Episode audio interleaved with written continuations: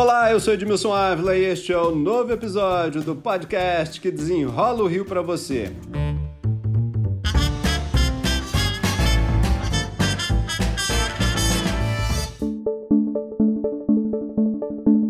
Gente, eu estou de olho no dinheiro do leilão da SEDAI.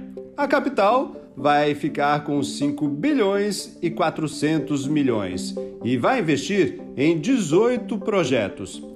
Não há nada mais importante neste momento do que socorrer os estudantes que ficaram sem aulas durante a pandemia e precisam recuperar esse tempo.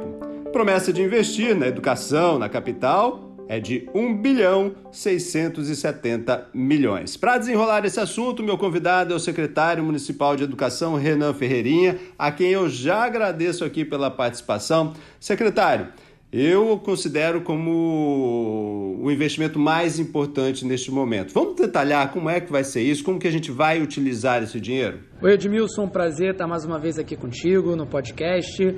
Como você bem disse, não tem investimento melhor para uma sociedade do que na educação. E nesse momento histórico que nós estamos passando, que a cidade do Rio de Janeiro tem recursos extraordinários oriundos da SEDAI, a gente precisa fazer escolhas corretas. Então nós temos projetos incríveis aqui para a educação para esses próximos anos. Como você disse, são mais de 1 bilhão e 600 milhões de reais entre 2022 e 2024 que serão investidos para melhorar a educação do Rio de Janeiro, especialmente no que diz respeito à recuperação da aprendizagem das nossas crianças e jovens, que foram muito impactadas pela pandemia. A pandemia, ela gera sim uma crise sanitária, uma crise econômica, mas ela também gera, Edmilson, uma tragédia silenciosa na educação do país e do Rio. E é contra isso que a gente quer lutar. Ela criou uma grande desigualdade, né, com meninos ricos, com crianças ricas e crianças pobres, né, crianças ricas que conseguiram fazer aula é, online, que tinham conexão, internet em casa, e crianças pobres que estavam sem aula, sem conexão, sem, sem um, um instrumento para seguir, seguir em frente, né? Exatamente, Edmilson. Esse fosso de desigualdade ele se ampliou ainda mais. É, as crianças, as famílias que têm acesso a equipamentos, a uma boa internet, conseguiram proporcionar para os seus filhos, seus estudantes, uma qualidade de ensino que foi melhor. Apesar de que o ensino remoto foi difícil para todo mundo. Foi difícil na escola privada, foi difícil nas escolas públicas que conseguiram se adaptar muito bem, mas para quem não tem acesso a um equipamento, onde a internet não pega, nós temos áreas da nossa cidade que infelizmente nenhuma operadora funciona. Ou seja, foi um momento de muita dificuldade. E a gente defende aqui no Rio de Janeiro, sim, a escola funcionando em segurança, a escola tem que ser a última a fechar e a primeira a reabrir, mas nós também defendemos que as diversas experiências de ensino remoto possam funcionar da melhor forma. Então, para isso, a gente precisa de conexão, a gente precisa de outros recursos e recuperar essa aprendizagem através de, por exemplo, um dos projetos, que é o nosso projeto de escola nas férias, que eu queria aqui falar um pouquinho para você, que é uma grande inovação que a gente está trazendo. Vamos então é, falar como é que vai ser é, essa recuperação de aprendizagem, como é que vocês vão gastar esse dinheiro com esses projetos de vocês? Vamos lá. Vamos sim. A gente tem primeiro um projeto de recuperação de aprendizagem já durante o próprio ano escolar e aqui tem duas frentes. Tem a frente de contraturno, que tem um, um objetivo de expansão da carga horária, de ofertas pedagógicas. Então, especialmente para os alunos que estão com pior desempenho, que precisam de mais ajuda ajuda. A nossa proposta é ter mais cinco horas semanais de acompanhamento para alunos com maior defasagem de aprendizado. E esses alunos eles Ele vão ficaria ser... mais tempo na escola? Mais tempo na escola, exatamente. No contraturno. Então, esses alunos seriam acompanhados por estagiários e também os professores que fariam planos individuais de material pedagógico específico para esses alunos, Edmilson. Então, essa parte de contraturno. Mas nós também temos atividades na própria grade curricular, que é basicamente o horário que o aluno já vai para a escola, e aí você tem metodologias mais diretas de reforço. Então, nós estamos fazendo agora uma formação para os nossos profissionais, os nossos professores, conseguirem ser mais efetivos nesse processo de reforço escolar. Nós estamos criando também diferentes projetos em diferentes regiões da nossa cidade de tutoria entre alunos, que também é muito atestado, né, que tem dado muito certo. Então, assim, diferentes formas de conseguir recuperar o conhecimento que se perdeu ou que não foi ensinado devido a todo o contexto da pandemia. Se eu falo em aumentar aí, ter mais carga horária, eu tenho que pensar também que vai ter que contratar mais professor. É isso que vai ser feito? A gente tem hoje, Edmilson, uma carência, a gente vem trabalhando para corrigir a nossa carência de professores. Nós já convocamos mil professores assim que, que isso foi detectado, todo um processo interno aqui na prefeitura e fizemos também a migração para o regime de 40 horas, que basicamente eram professores que trabalhavam 16 ou 22 horas e passaram, vão passar a trabalhar 40 horas de outros 500. Nesse processo específico de recuperação da aprendizagem, que tem aí como foco recuperar a aprendizagem que foi afetada pela pandemia, nós teremos sim mais professores dedicados para isso, mas também estagiários. Esse é um processo que a gente vem tocando para que tenha mais estagiários que consigam nos ajudar na parte de aulas presenciais e remotas. E junto com isso, os nossos alunos possam ter um acompanhamento mais individualizado. A gente acredita que o efeito foi tão perverso e tão forte né, na, na experiência acadêmica, na experiência pedagógica desse aluno, que ele precisa ser acompanhado de uma maneira mais próxima. Então esse processo é bem, esse programa de aprendizagem, de reforço escolar, né, ele é bem amplo e bem efetivo na experiência individual de cada estudante. Essa recuperação seria em quanto tempo? A gente acredita que de 22 a 24 esse programa vai estar acontecendo, que é o nosso processo de investimento né, da, dos recursos da SEDAI com isso. Nós depois imaginamos que a recuperação da correção de também a parte de correção de fluxo, tem a parte de recuperação escolar, você já consiga ter resultados mais satisfatórios, mas a verdade é que a pandemia deixou também uma, um grande ponto de interrogação, né, Edmilson? Porque a volta às aulas ela tem demonstrado que a performance dos nossos estudantes na, nas nossas provas gerais é, estão aquém do que a gente até observava antes em algumas disciplinas, português, matemática. O Rio de Janeiro tem até uma carência de dados desses últimos quatro anos, mas outras redes vêm mostrando muito isso e que não vai ser tão diferente. Então a gente tem sim um planejamento de três anos tá, de execução desse programa e aí dando certo que isso possa se tornar uma política pública mais permanente. Mas eu queria só também enaltecer, Edmilson, que a parte do contraturno é muito importante com projetos extracurriculares. Nós temos na nossa rede um terço dos nossos estudantes, ou seja, um em cada três estudantes da rede estudam na educação integral, ou seja, passam boa parte do dia, pelo menos sete horas do seu dia, nas nossas escolas.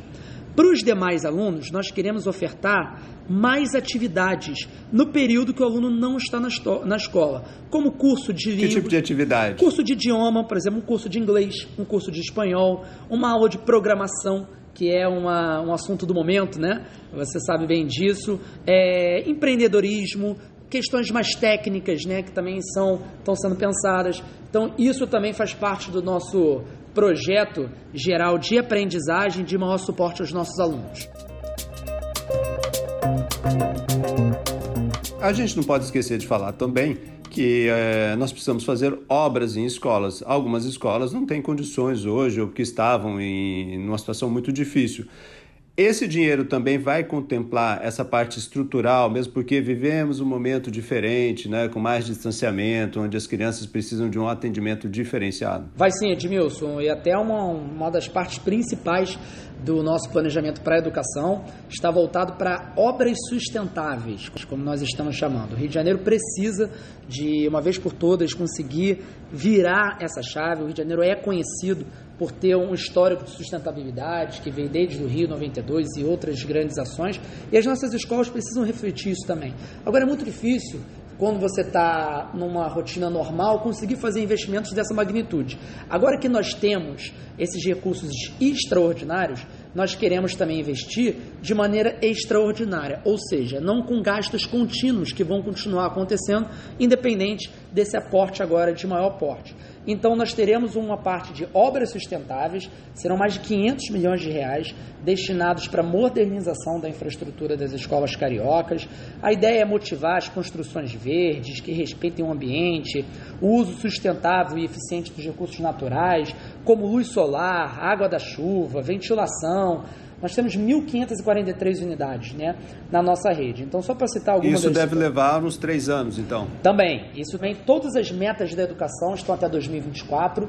O plano Rio Futuro, né, que é o plano geral para a prefeitura, ele vai até 2025. Tem algumas situações da educação que a gente acredita que também terão uma execução de 2025, mas o grosso de todos os projetos, de fato, até 2024. E nós temos, para citar alguns exemplos, do que, que são essas obras sustentáveis. Por exemplo, a redutor de vazão de água e requalificação de banheiros e cozinhas em mais de 1.300 escolas, é, colocar painéis solares em diversas escolas da nossa rede, é, bicicletário e replanejamento do transporte, ou seja, no entorno, isso também, quando você motiva ter um espaço para colocar as bicicletas, você está conseguindo motivar também que os nossos profissionais, estudantes possam optar por isso. Instalação de LED em todas, de luz de LED, em todas as nossas 1.543 unidades escolares e por aí vai. Então tem bastante atenção para obras também. Secretário, uma última pergunta. Normalmente nas férias as escolas ficam fechadas. Aquele espaço que sempre tem vida fica lá fechado.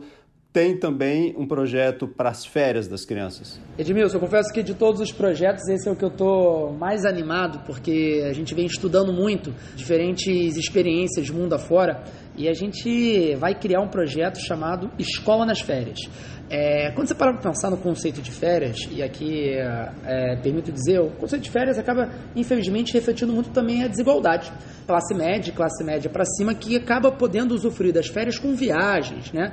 A vasta maioria dos nossos estudantes não saem do seu território, não saem do seu bairro, da sua comunidade, durante as férias. E os seus pais continuam trabalhando, muitas vezes em trabalhos informais. Então, as escolas poderiam e devem ser esses polos também de atividade para os seus alunos. Então, basicamente, nós teremos as nossas escolas, boa parte delas funcionando em janeiro e julho, que são períodos que elas normalmente estão fechadas, oferecendo, além de reforço também escolar eventual para alguns alunos, programas de estudos de curta duração, com metodologias de ensino bem inovadoras. Então, assim, são aulas diferentes que você não tem durante o, o, próprio ano escolar. Em breve a gente vai ter mais novidades com isso, mas são é, aulas bem bacanas, assim, inovadoras, que possam é, recuperar o interesse dos nossos alunos também na escola, no ensino. A ideia é atingir mais de 200 mil alunos, com mais de 7 mil turmas funcionando, e aí gerar também oportunidades de redução das desigualdades, de promover experiências extracurriculares inovadoras e, acima de tudo, recuperar o interesse dos nossos alunos na escola, mostrar para cada criança e jovem do Rio de Janeiro que o melhor caminho é o caminho do conhecimento, é estudando que a gente consegue aí sonhar grande e executar os nossos sonhos. Para a gente concluir aqui, quando é que a gente vai ver aí o resultado desse investimento? A partir de 2022 a gente já começa a implementar. Lembrando que a gente, enquanto município, o prefeito Eduardo Paes anunciou recentemente, o secretário Pedro Paulo, o Plano Rio Futuro, a educação é a área que tem mais investimentos. Então são quase 1 bilhão e 700 milhões de reais que na educação tem como planejamento de 22 a 24 a sua execução. Tem outros planos também de conexão, de conectividade, de criação de algumas escolas interessantes tecnológicas. Então, muita coisa boa. E, acima de tudo, Edmilson, eu sei que você é uma pessoa que preza muito por isso e cobra muito o poder público por isso, a transparência. A transparência na execução desses recursos. A gente precisa ter o setor público, o poder, o, o, a prefeitura, a Câmara de Vereadores, a sociedade como um todo acompanhando isso cobrando para que a gente tenha, especialmente as nossas escolas mais modernas, mais inclusivas e presentes na vida de cada carioquinha da nossa cidade. Secretário Municipal de Educação, Renan Ferreirinha, muito obrigado pelas explicações aqui. Prazer, Edmilson, sempre às ordens. Este podcast teve edição e sonoplastia de Lucas von Seehausen e eu, Edmilson Ávila, toda semana desenrola um assunto aqui para você. Até o próximo.